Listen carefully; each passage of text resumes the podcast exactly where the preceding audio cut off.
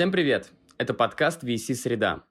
4 декабря в Москве открылось новое пространство – Дом культуры ГЭС-2. Программа ГЭС-2 строится по сезонам, которые апеллируют к различным устоявшимся и клишированным образом России. Работа Дома культуры начинается с сезона «Санта-Барбара. Как не податься колонизации», специально для которого издательство VC Пресс выпустило книгу под названием «В защиту мейнстрима». Это сборник текстов, в составлении которого приняли участие три человека. Писатель и литературный критик Лев Данилкин, музыкальный журналист Александр Горбачев и академический руководитель аспирантуры школы дизайна МИУШЕ, а также шеф-редактор журнала «Теория моды» Людмила Ляпьева.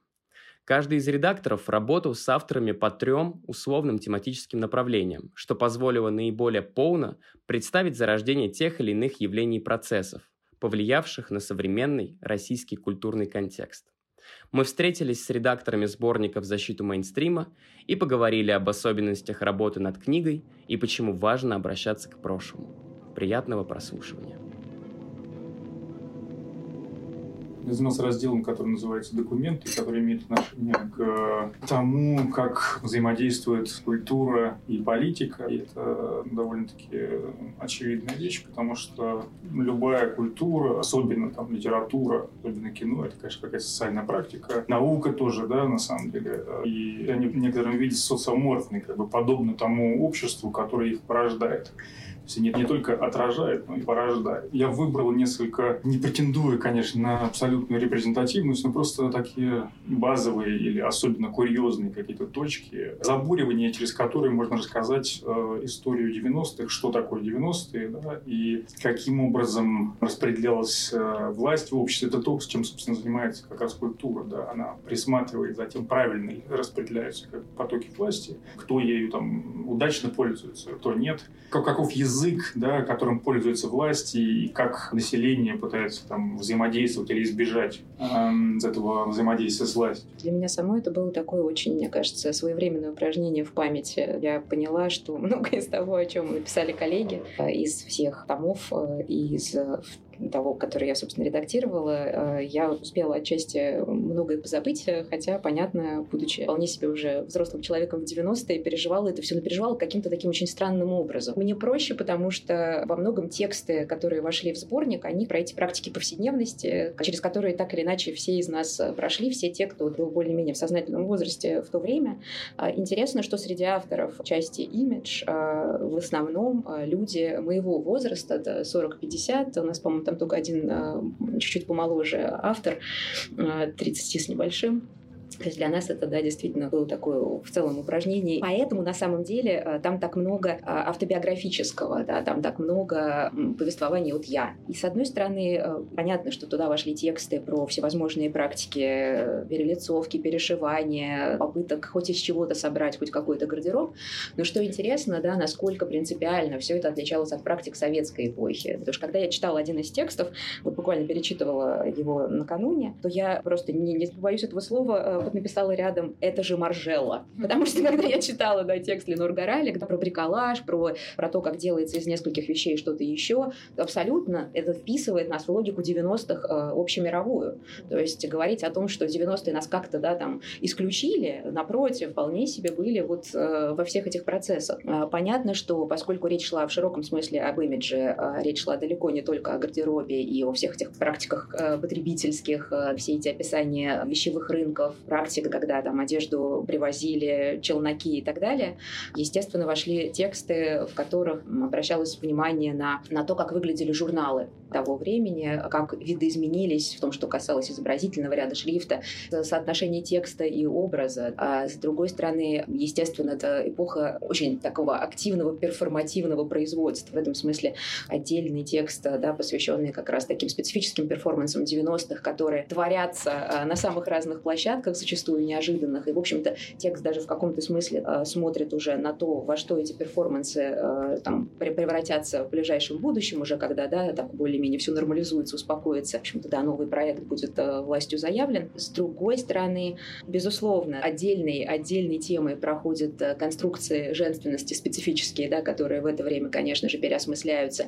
И мне кажется, что коллеги действительно с разных сторон очень зашли, не только, так сказать, подавая анализ глянцевой картинки, да, которые производятся в это время, время, хотя ближе уже к концу, на самом деле, 90-х, когда появляются на российском рынке, собственно, такие монстры, но и э, вот этот такой специфический дискурс, который, как мне кажется, никуда не ушел вообще, такого подспудного обвинения там женщины в, вот в некоторых таких практиках, которые, очевидно, трактуются как аморальные, безнравственные и прочие разные. И в этом смысле голый сюжет, мне кажется, очень хорошо достраивает в целом картинку. Как-то с, с конкурсами красоты можно было бы поднажать, мне кажется, потому что, очевидно, эта тема, она э, как-то там проходит пунктирно, но ее, может быть, маловато, а тем не менее это определяло 90-е, э, мне кажется, не в меньшей степени, чем э, риторика газеты «Завтра» и вот прочие какие-то сюжеты. 90-е прошли под знаком такой очень большой включенности в какое-то время политические события. В шестом классе читал воспоминания зачем-то там советника Хрущева и какие-то такие вещи. Э, и любопытно, что как бы в 2000-е, казалось бы, когда вот я был в студенческом возрасте, обычно люди, наоборот, как бы увлекаются политикой, было все ровно наоборот. То есть как бы я как будто бы существовал, и мои друзья, мне кажется, тоже помимо политики, вообще какая-то политическая жизнь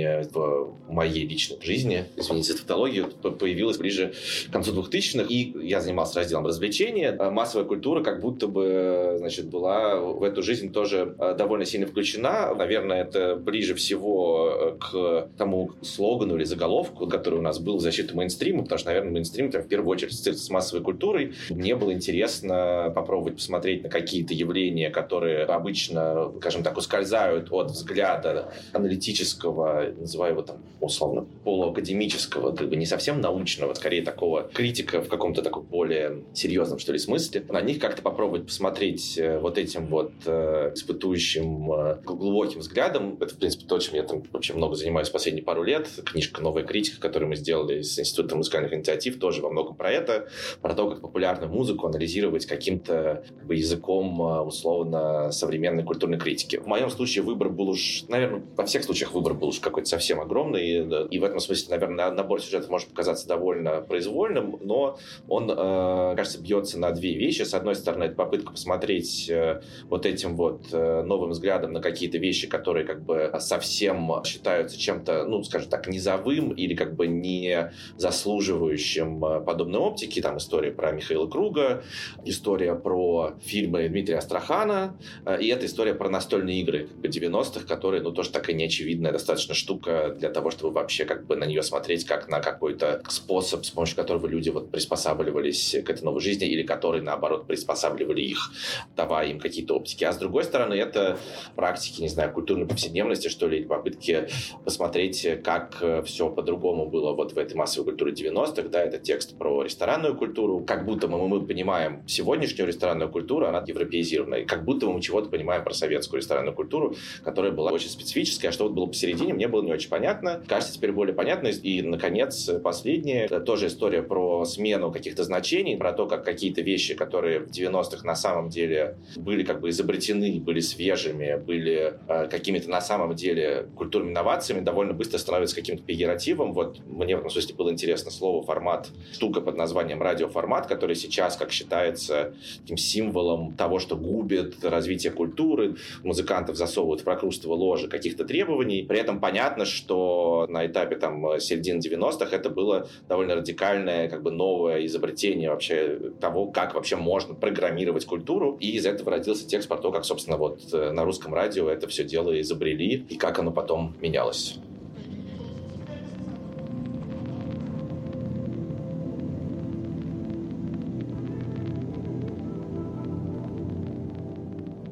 Я писал предисловие к э, другой книжке, думал о том, откуда тут взялся стыд, почему как бы я вот сейчас пишу предисловие, мне нужно как бы оправдываться, да. что какие-то там 20, там, не знаю, журналистов, сценаристов потратили там два года своей жизни на, значит, вот эту историю попсы. И я подумал, что интересно, что как бы если какие-то, ну, более нишевые истории, там, рок или джаз, это какие-то вещи, которые формируют какую-то довольно конкретную идентичность. Я бы даже сказал, что это как бы способ идентификации своих. В моей жизни я очень хорошо помню, там, когда в моей жизни появилась группа «Аукцион» в юности, это был вот способ найти своего. Вот если человек там слушает группу группа аукцион, значит, им можно разговаривать, а если нет, неизвестно. Попса, ну, я не люблю это слово, как бы мы стараемся его в нашей книжке не употреблять, но, допустим, э, это история, которая претендует на тотальность, да, она претендует на общность, она общая для всех. Песня «Конь», группа Любе, есть даже замечательные всякие ролики в Ютубе, как там, э, значит, кто-то начинает петь, петь, песню про коня в автобусе, весь автобус начинает петь песню про коня. Или там э, то же самая история про песню певицы Максим, значит, знаешь, и ты вдоль ночных дорог, который поют футбольные фанаты, как бы, да, и это одно из самых душевных вообще, что можно увидеть в Ютубе, это как фанаты ЦСКА сидят в какой-то палатке, значит, пивной, и поют от начала до конца песню певицы Максима «Так привыкла жить тобой,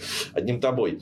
Это претендует на какую-то общность, тотальность, и мне кажется, что в целом так уж повелось в, так сказать, русской культуре, почему-то, можно отдельно объяснить, почему, то, что, наверное, связано с чем-то советским или досоветским, или там крепостным правом, или чем угодно, что быть со своим народом, говорить, что вот как бы у меня такие же, в принципе, ценности, не знаю, такие же тотемы, такие же хиты, в этом есть что-то, чего как бы принято стесняться. Опять же, хороший контраст, словно, вот там была Лондонская Олимпиада, где как бы знаменитые, значит, запомнишься всем какие-то на открытии и закрытии нарезки, такие как бы попури из золотых фондов английской музыки. В принципе, никого не смущал, что там Spice Girls рядом с группой Beatles или там Led Zeppelin или какими-то вот, ну, то есть там попса, как бы рок рядом друг с другом, и это достаточно цельный такой фонд э, национальной популярной культуры. Здесь не очень это возможно представить, условно говоря, там на Олимпиаде в Сочи как бы была поп-музыка и, и, и не было, там, не знаю, группы ДДТ, грубо говоря. То есть мне кажется, что эта история как бы про стыд, она отчасти про вообще как бы социальную классификацию, как бы ценности каких-то условно там классов, э, э, как они устроены здесь в силу каких-то разных исторических причин. У меня такая теория.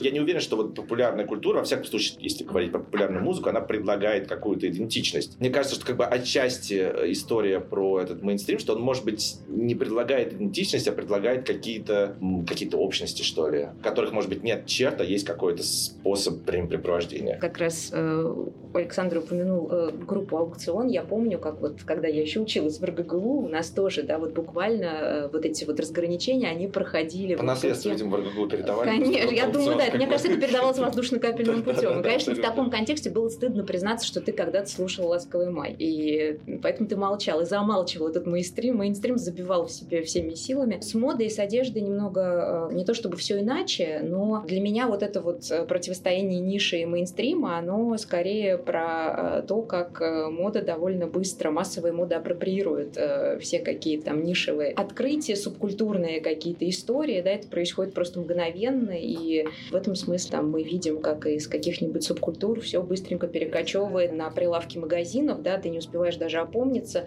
аутентичные панки, ну, это совсем, да, давнишний вариант, э, на этот счет ругаются и демонизируют моду и обвиняют, а она продолжает, в общем-то, апроприировать, естественно, коммерциализировать, поскольку, да, это хорошо заходит, и когда ты покупаешь э, нечто не потому, что, да, там, ты идентифицируешь себя там с условным панком, постпанком или еще чем-нибудь, а потому что, да, тебе нравится какой-то флер, некоторой такой протестности, нишевости, который уже, конечно, весь выветрился за это время. А на самом деле очень интересно было работать над этими сборниками, не потому что, да, просматривались э, какие-то стратегии дизайнерские звезд 90-х э, мирового модного дизайна, а потому что мы сегодня, да, присутствовали, в общем, не так давно, и присутствуем э, при переосмыслении 90-х как одного из мощнейших источников вдохновения для, например, моды. Потому что до недавнего времени э, русскость, она присутствовала либо в формате шубы, э, вот вся вот эта, значит, прекрасная Византия, русские сезоны, конструктивизм советский, да, а теперь это все еще дополнилось сюжетом про 90-е, которые все мы, не, все мы, традиционно демонизировались, да, этот гоп-стиль и так далее, а сегодня он, в общем-то, вполне себе часть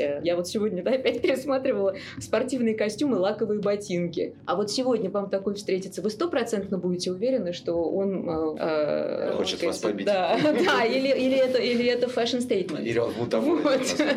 вот в этом смысле, конечно, да, это дико интересно наблюдать, потому что это происходит в прямом эфире. Я подхвачу, мне кажется, да. что на самом деле, да, абсолютно, и то же самое произошло как раз с той же самой популярной культурой за последние 10 лет, ну, там и популярной музыкой, и абсолютно, кажется, это связано просто буквально с интернетом, с тем, что к культуре пришло поколение интернета, где как бы нет э, диверсификации, да, как бы на высокое, низкое, где нет такого, что ты выбираешь там журнал ОМ или там Европу Плюс. У тебя в Ютубе друг за другом идут, э, там, не знаю, Александр Гудков, э, Татьяна Буланова и та же группа Аукцион. Там действительно абсолютно инклюзивное, скажем так, вот поколение, которое не отвергает, может сочетать интерес к Моргенштерну с интересом к какому-нибудь Корнелиусу Кардию. Грубо говоря, и это все как бы часть какого-то одного пространства. И в этом смысле, мне кажется, возрождение на самом деле яркой и популярной музыки сейчас, когда последние годы, мне кажется, там очевидно, что поп-музыка — это такая вещь, которая снова всех будоражит. Не какая-то скучная такая олигархическая корпоративная культура двухтысячных, а это что-то снова всех там бесит или как бы радует или смешит. Это вот ровно с этим связано, с тем, что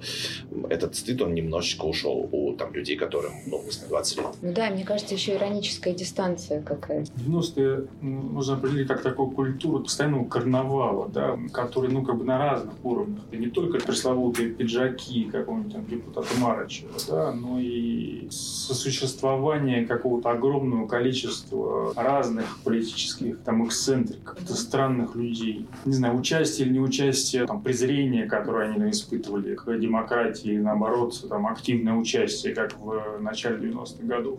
Факт то, что карнавал 90-х годов это был формой такого активного сопротивления вот этому новому какому странному капитализму, к которому люди были не готовы, а с которым приходилось как-то взаимодействовать. Пожалуй, как бы политический мейнстрим там, 90-х годов это карнавальная политика. Калинин про это хорошо пишет, про стратификацию советского общества, да, где, по сути, как бы люди жили друг рядом с другом, стояли в одних очередях, но вообще их жизни никак не пересекались, и это действительно довольно сильно похоже на современность, по большому счету, как бы российскую, ну, в какой-то степени люди, живущие там по соседству друг с другом, при этом могут быть никак не связаны социально. По сути, они там друг другу враги в какой-то степени. Ну, в политическом смысле. Да, да, да. В 90-е, кажется, это как перемешалось. Эта история про очень быстрые как бы, да, трансферы и очень такие резкие. Правильно. То... Отсюда вот эти бесконечное количество самозванцев, стратегий переодевания каналов. Это то, о чем отчасти Кушнарева пишет в связи с Страханом, что как бы нет механизма реального как бы социального лифта, поэтому он немножко изобретается на ходу, да, ты, ты как бы не можешь дорасти из одного статуса в другой, ты можешь только перепрыгнуть. Чем ты красивее прыгаешь, тем лучше получается.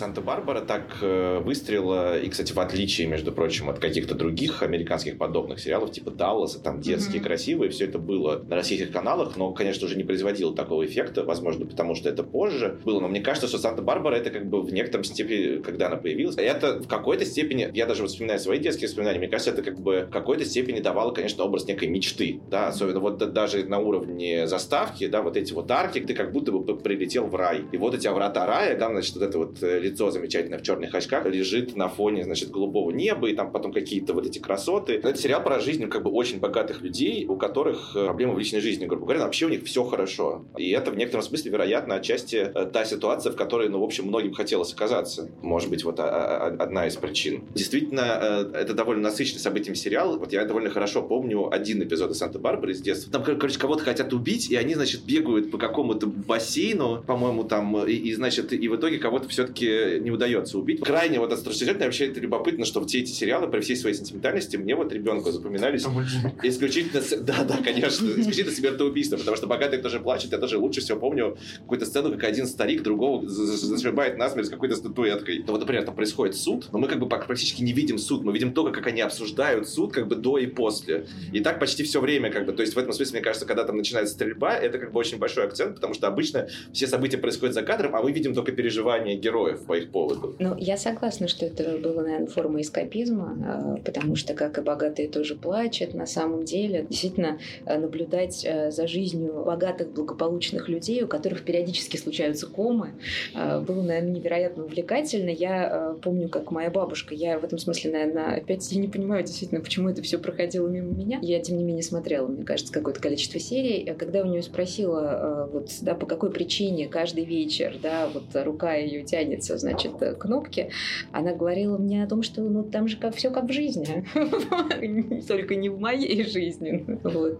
Кстати, потому что действительно кажется, вот у меня тоже впечатление, что основной аудиторией этих сериалов были какие-то как бы пожилые люди. То есть у меня тоже бабушка как бы была человеком, который... Нет? Я вместе с бабушкой ну, смотрела, поэтому Пожилые и, и, и юные. Ну, то есть, да, как будто... пожилые и юные. Вы, ну, то есть люди, у которых маленькая. было свободное время, на самом деле, судя по всему, потому что как бы людям, Все которые занимались... Э, да, нужно было выживать, и, в общем, им было как бы... Они там сами плакали. 90-е — это во многом эпоха каких-то фантомов. Все не то, чем кажется, с одной стороны, да, и в этом смысле интересно, и это какая-то тоже тема, которая, безусловно, могла бы быть освещена, это вот удивительный российский культ сериала Twin Peaks, mm-hmm. который, мне кажется, там, я не уверен, что даже в Америке степень этого культа настолько велика, а уж 90-е, когда это было в газетах, э, подвязанных Александру Тимофеевскому, выходили какие-то полосные тексты абсолютно такие импрессионистские э, про, про Twin Peaks, это было, как бы, мне кажется, совсем так э, какой-то интересный феномен. Может быть, в этом заключается его причина. Слово не то, чем кажется, все не то, чем кажется. Это какая-то эпоха фантомов, где все оборачивается, когда ты начинаешь к этому присматриваться, немножко не тем, чем тебе казалось. То, что Лев сказал там про день и завтра, например, да, то, что там Михаил Круг, который кажется нам э, как бы, ну, так вот на поверхности просто воплощением русского шансона, оказывается на самом деле абсолютно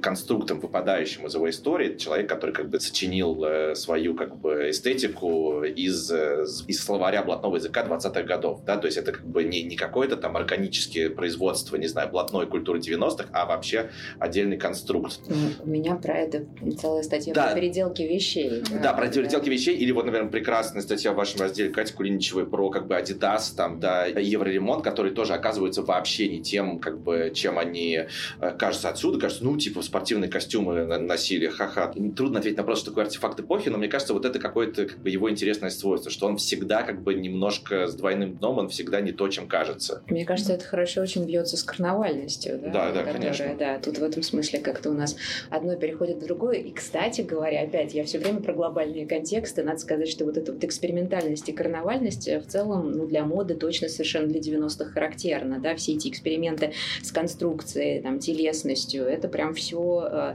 э, все очень даже для 90-х характерно. Не случайно одна из таких ну, очень важных книг, написанных на эту тему, Франческой Граната «Экспериментальная мода ровно стартует э, с фразы Бахтина, и, собственно, потом к этому Бахтину возвращается 150 раз.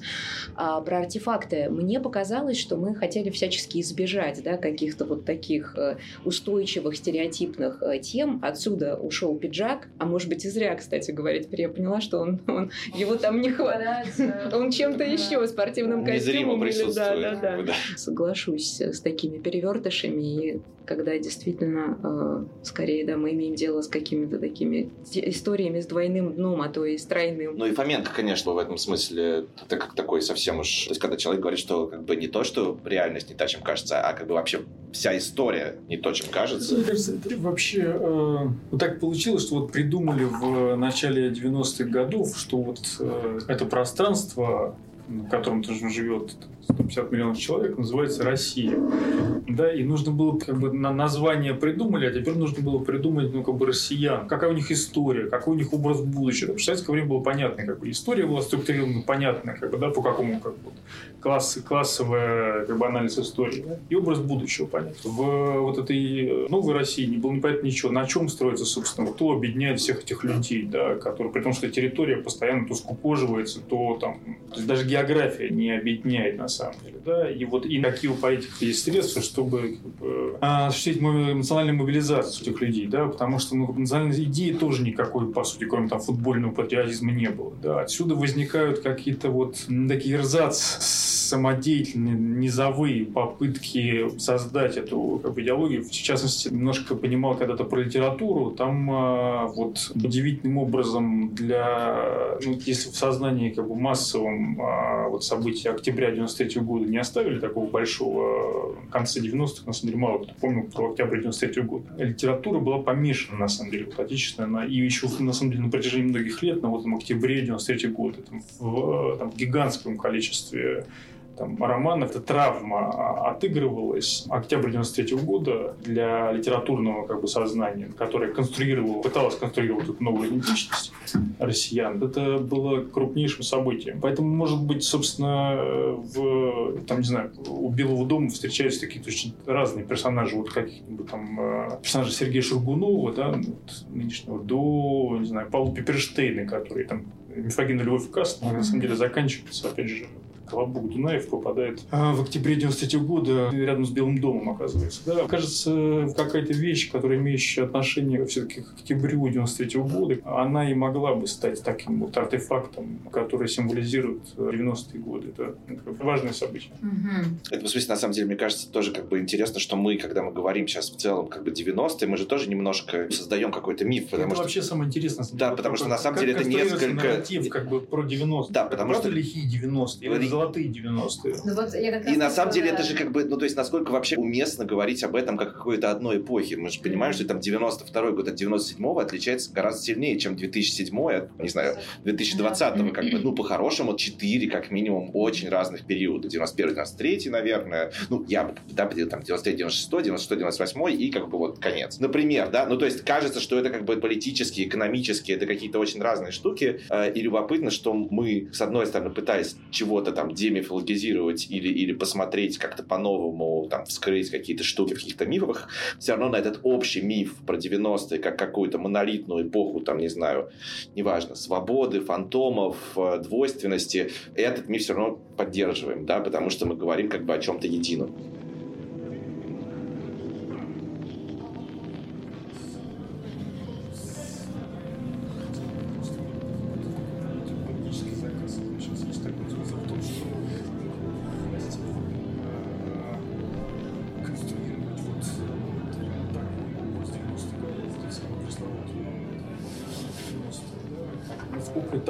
Конструкт этого нарратива 90 как о лихих имеет отношение к реальности, на самом деле это большой вопрос. Правда ли, что даже смертность была в 90-е годы сильно больше, чем и даже это вопрос, на самом деле. Поэтому вот тут дело, мне кажется, ну, людей, которые, которые интересуются 90-ми годами как бы по-другому, по другой какой-то причине восстановить какой-то вот этот, чем на самом деле были 90-е годы. Потому что, еще раз говорю, вот этот конструкт лихие 90-е, на самом деле, ну, это пропагандистское клише, не более того. Угу. Мне кажется, это клише начинает формироваться, и об этом, собственно, во многих текстах тоже говорится, на излете 90-х, да, и э, это продолжает... Вот интересно, кстати, когда это произошло? По-моему, нет. По-моему, ну, бригада, мне кажется, это отчасти как бы... Вот... Вопрос в том, почему именно там бригада укоренилась в, в массовом сознании в качестве ну, да, в адекватном образце. Они там фильм Константинопольского там 8,5 долларов. Ну да. да который по-другому совершенно представляет там 90-е годы. Вот это вопрос.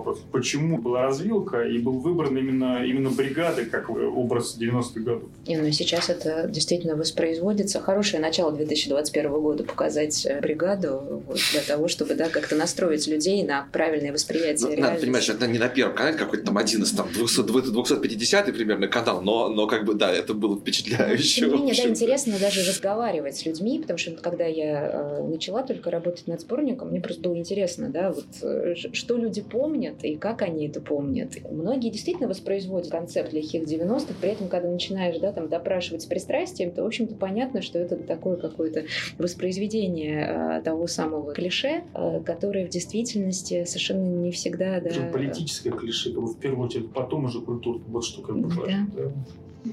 Но я добавлю потому что про культуру, потому что мне кажется, что это тоже довольно важно, потому что действительно сейчас, опять же, в той же популярной культуре, как бы 90-е это прям такой очень популярный frame of reference, все все время перепевают песни 90-х, всякие новогодние... 90 Да, да, да, новогодние шоу вечернего Урганта, ну вот в этом году нет, а как бы до этого это в значительной степени там были какие-то перепевки э, чего-то. Ностальгия по 90-м вот в популярной культуре, она в значительной степени связана как бы с ностальгией по времени, когда как бы была неопределенность, не некоторого будущего. Это люди, мне кажется, обращаются к 90-м, потому что как бы сейчас этой неопределенности нет. Все кто-то с радостью, кто-то с, с огорчением, в общем, понимают э, какую-то общую рамку ближайших, ну, там, как минимум 15 лет, да, может и дальше. Обращение к 90-м, попытка поймать э, и воспроизвести какой-то дух времени, когда как бы будущее было неизвестно. То есть это как бы смешная, забавная конструкция, как ностальгия на самом деле по неопределенности будущего, да, то есть это одновременно направлено назад и вперед. Но это не 20-летний. Там 20-летний в том числе. Кстати, вот в популярной культуре это сложнее. Это не время надежд, но время, когда ты как бы не знаешь, что mm-hmm. будет, да, как бы. И, может быть, будет плохо, но, по крайней мере, непонятно как. Mm-hmm. мне действительно хотелось э, разобраться, почему я не подключаюсь к хору тех, кто вот как-то клишированно там называет э, этот период химией, и мне хотелось да, каких-то объяснений, каких-то инструментов, а с другой стороны, да, я как раз отношусь вот к той группе, которая, очевидно, 90-е видит как такое время возможностей. Недавние события, например, опять подстегнули во мне вот эту вот ровно этот сентимент, когда я стала думать о том, как же мы пришли к тому, что, да, вот э, мое студенчество прошло условно под пулями, но с другой стороны с широко открытыми глазами, смотрящими в какое-то неопределенное будущее, да, и сегодня немножко другая история. И я взялась за этот проект, потому что мне было действительно интересно разобраться, и лучше, наверное, а даже на самом деле такое упражнение э, для памяти во многом, да, собрать материал, покопаться в архивах, по, как-то поговорить с коллегами. И для меня это, очевидно, проект, который удался, и э, я вижу, что э, на самом деле, конечно, сделано много, но есть еще что сделать, потому что это такое как бы важное десятилетие во многом до сих пор неопределенное, а может быть оно и неопределяемое, да, потому что оно вот когда фантом ускользает от нас. Мне просто интересен этот тип э, дискурса, как бы, да, про, про как бы тип письма, про культуру в последние годы, о чем я говорил выше. Условно говоря, я скажу, что если бы мне там предложили, не знаю, про перестройку, как бы сделать такое, я бы тоже, наверное, согласился, потому что мне просто интересно подумать, как э, каким-то таким языком, ну, опять же, я это называю полуакадемическим, это понятно, что это такое условное название, э, можно писать про популярную культуру. При этом, э, конечно, 90-е для меня чего-то значит, и интересно там разбираться в том, э, какие из этих значений на самом деле навязаны, позднейшие, да, какие, может быть, были в самом начале. Я написал еще там 15 лет назад книгу по одному из самых ярких людей 90-х про Проханова. И с тех пор мои представления о нем радикальным образом изменились. И мне, конечно, интересна вот вся эта история про выбор интеллигенции, которую они сделали в 90-е годы. Почему Проханов стал там Прохановым, да, и оказался в телевизоре в 2010 году, а почему он не стал там Гавелом в 80 Почему он пошел как бы именно на, на этой развилке, именно по этому пути. И не только, на самом деле, Проханов, да, это, это кружок, не знаю, там, Александра Тимофеевского до там, газеты «Завтра». На самом деле, они все сделали этот выбор. Выбор как бы коллаборационистов. Вот это тот самый режим, который мы видим сейчас, он на самом деле идеологически базируется на тех находках, да, которые вот российской интеллигенции в разных как бы, своих э, калибрах и аспектах делала в 90-е годы. Весь софт как бы идеологический был придуман интеллигентами 90-е годы, которые тогда были на самом деле, может быть, маргинализированы и так далее. А вот сейчас, ближе к 20-21 а, году, именно они это сделали выбор. Мы им обязаны той политической реальности, которая существует.